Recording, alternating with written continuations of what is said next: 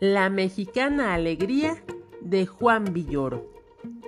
Solo una cosa cuesta más trabajo que ser feliz. Demostrarlo.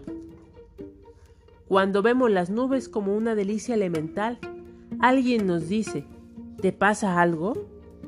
La tristeza buena de Pessoa, los gustos tenues que se confunden con un dichoso aburrimiento, son difíciles de clasificar y hacen que los demás se preocupen por nosotros.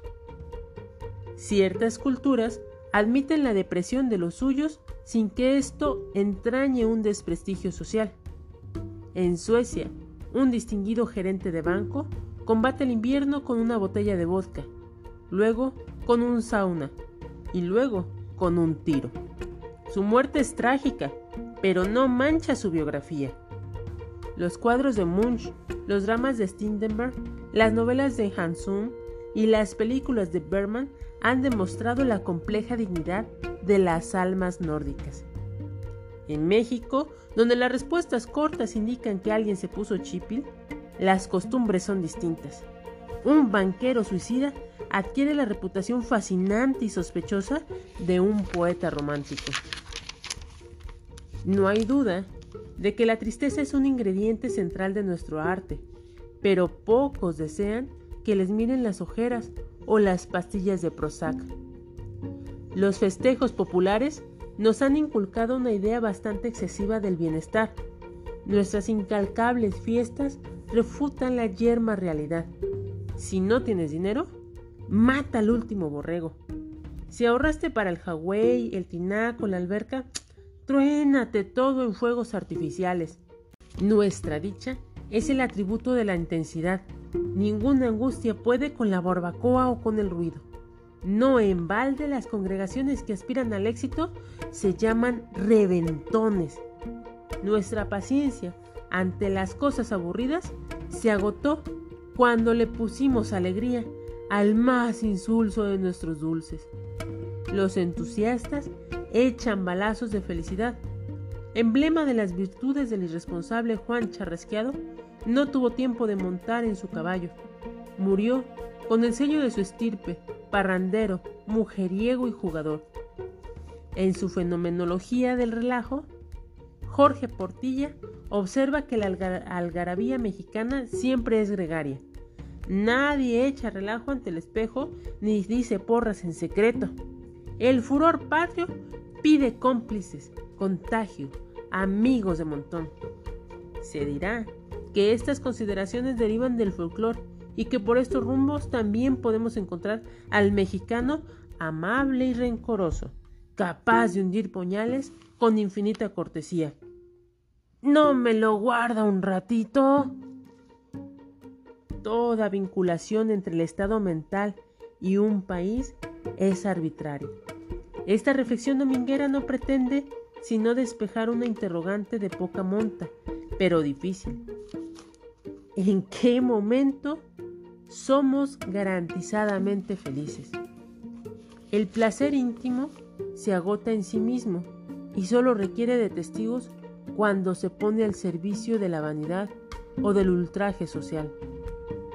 ¿Te acuerdas de la, de la rubia que tanto te gustaba? Pero el tema de este artículo no son los inclasificables placeres del hombre, sino la alegría como valor comunitario. Al respecto, debemos reconocer sin necesidad de vestirnos de traje regional que nuestro desafío de estar contentos sucede en un país tan específico como el ajonjolí que le ha dado esplendor. Entre las botanas destinadas a alegrarnos hay algunas más bien dudosas, las trompadas de piloncillo, las calaveras de azúcar, demuestran que al mexicano sonriente le falta por lo menos un colmillo. El pulque tiene una textura de las sustancias que ya fueron ingeridas por otra criatura y solo embriaga a los 6 litros. Los mejores chiles hacen que nos sude la coronilla. Después de una verbena de prestigioso tricolor, el mexicano es un piloto de espuelas imaginarias que conduce brioso alazán en la huizachera, que para su desgracia es un surio en insurgentes. La euforia nacional tiene la peculiaridad de llegar a deshoras cantando.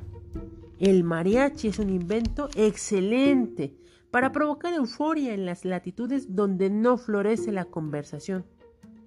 Con una trompeta en la oreja, poco importa que tus amigos estén ahí como un círculo de piedras.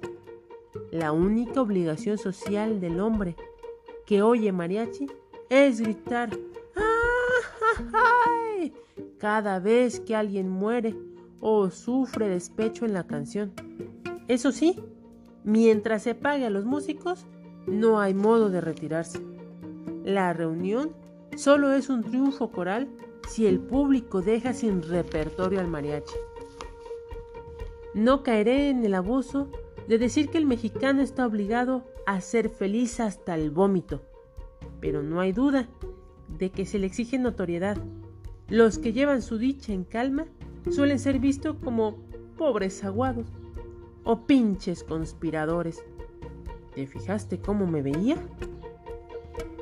Si solo te quedas cuatro horas en la fiesta, el anfitrión preguntará con amabilidad de arsénico.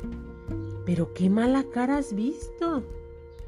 Si solo comes dos veces el mole que te sirvieron a las once y media de la noche, tu mejor amigo, quien conoce tus problemas gástricos pero quiere congraciarse con su esposa, te sirve la tercera ración junto con una pregunta que no debe responder. ¿Otro poquito? La mexicana alegría es como las tostadas. Sus ingredientes son resbalosos e imprecisos y resulta imposible tragártela entera. La mexicana alegría de Juan Villoro.